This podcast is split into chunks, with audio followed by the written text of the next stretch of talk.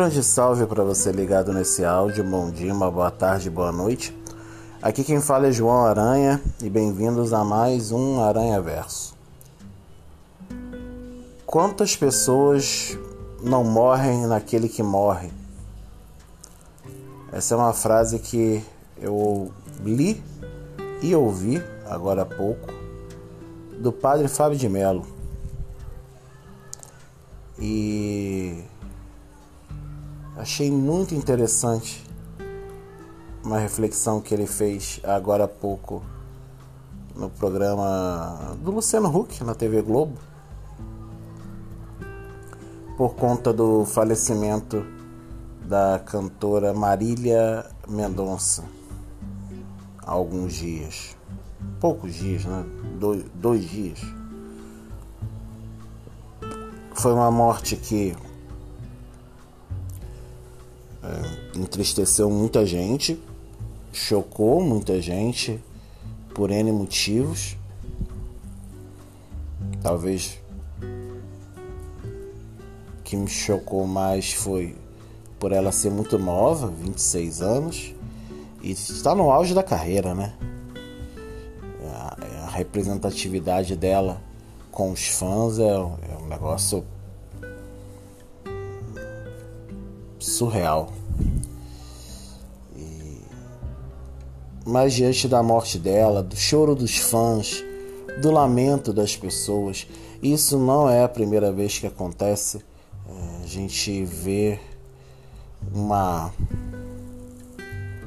mercantilização da morte da celebridade, né?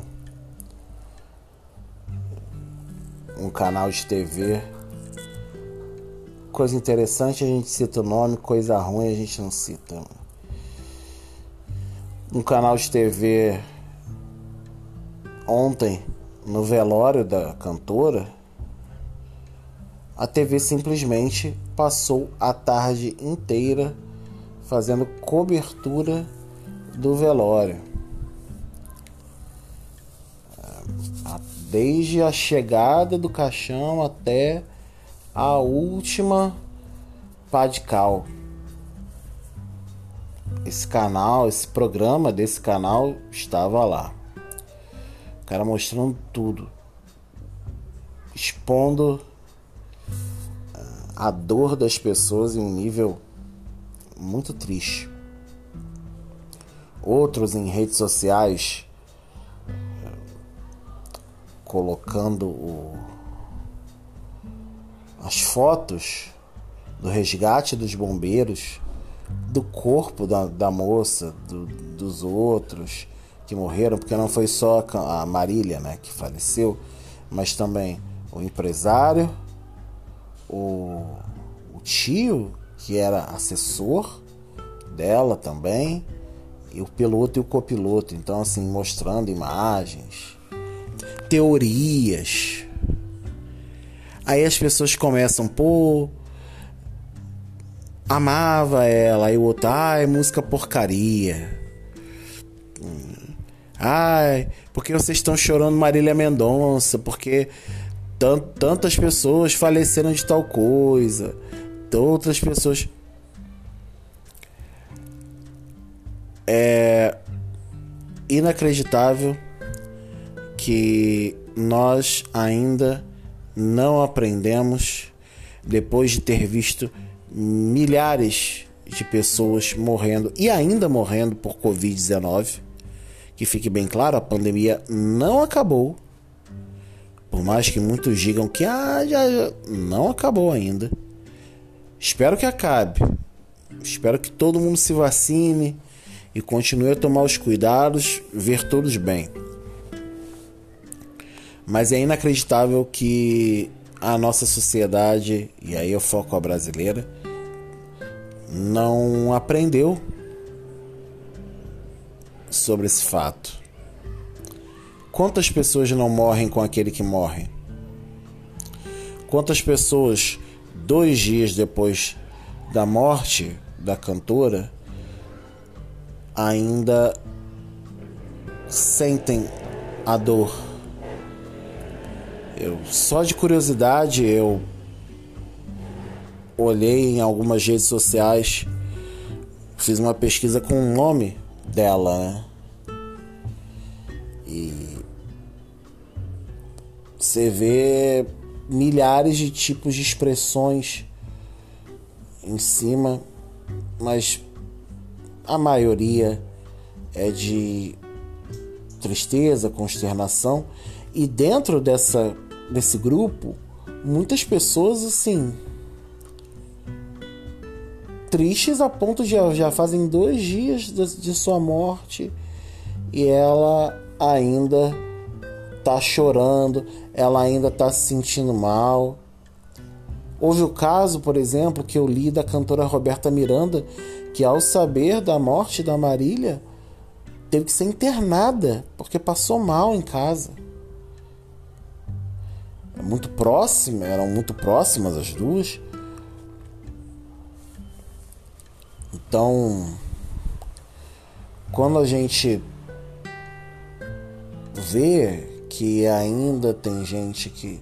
E, e o pior é que nem tem o mínimo de empatia para olhar a situação e pedir desculpas. Falar assim, pô, não era isso que eu queria dizer, me perdoa. Obrigado por terem me alertado. Eu vou me policiar mais, eu vou melhorar. Mas aí na outra ponta também tem que ter o cuidado com o fiscal de luto, né? Porque às vezes a pessoa ela tem uma configuração de luto na cabeça que é aquela carpideira, né? Carpideira é aquela pessoa que, é, que era contratada nos cemitérios para chorar no túmulo, né? Botava a roupinha preta, ia lá, não tinha ninguém no velório, mas ela ia lá e falava, ah, fulano.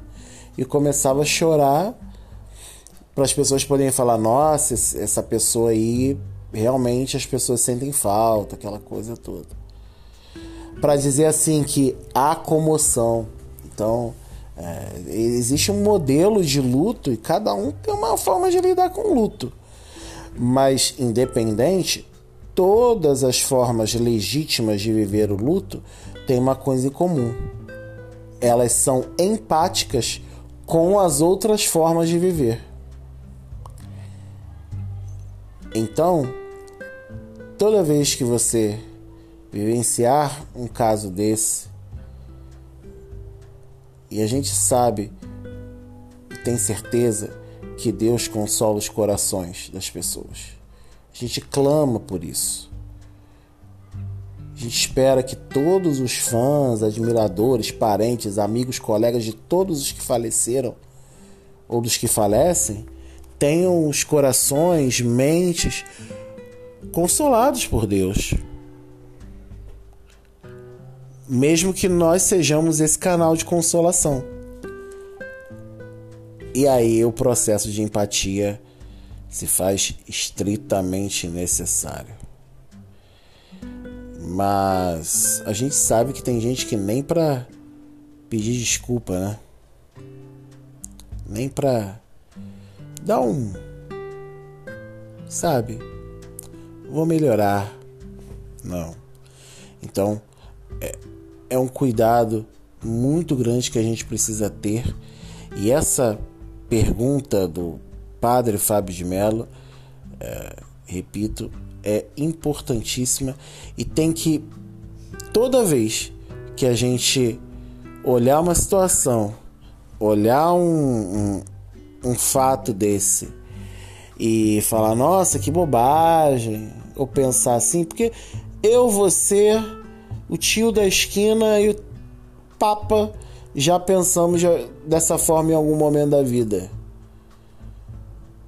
Mas toda vez que a gente quiser desdenhar do luto e da tristeza pela morte de alguém, é, a gente tem que refletir quantas pessoas não morrem com aquele que morre e ser esse canal de consolação para que aqueles que ainda estão vivos, estão a caminho de morrer, com aqueles que morrem, não sigam o mesmo rumo e fiquem aqui, entendendo o legado que aquela ou aquele que se foi deixa.